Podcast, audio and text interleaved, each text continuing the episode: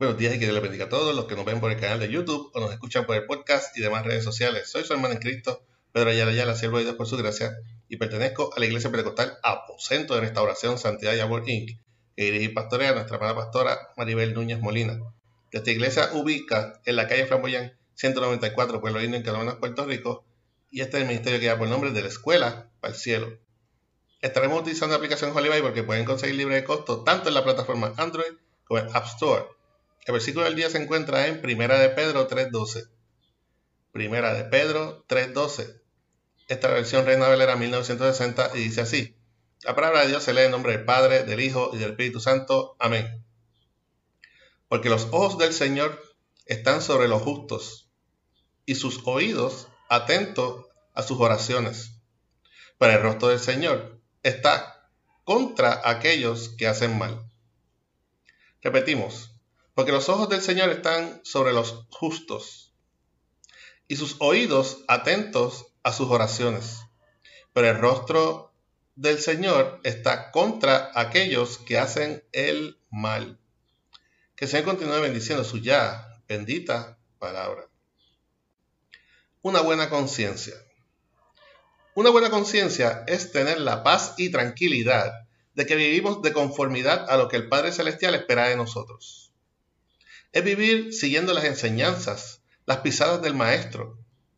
Es vivir convencidos de que Jehová, viendo nuestro corazón humilde, sincero, puesto a su disposición y servicio, inclinará su oído presto a escuchar nuestra angustia y petición de pronto auxilio en nuestra tribulación. Dice la palabra de Dios que hay de aquellos los que insisten en hacer el mal viven en la carne gozándose de su iniquidad. Esos que no les importa seguir los mandamientos de Jehová, aquellos que despreciaron cuando Cristo llegó tocando la puerta de su corazón, prefiriendo abrazar lo que el mundo les ofrecía.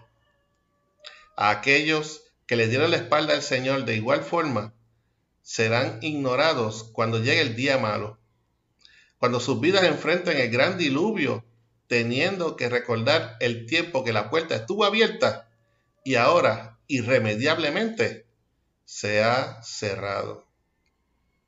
Hermano y hermana, siervo de Dios todos, no tengas en poco vuestra decisión de seguir a Cristo.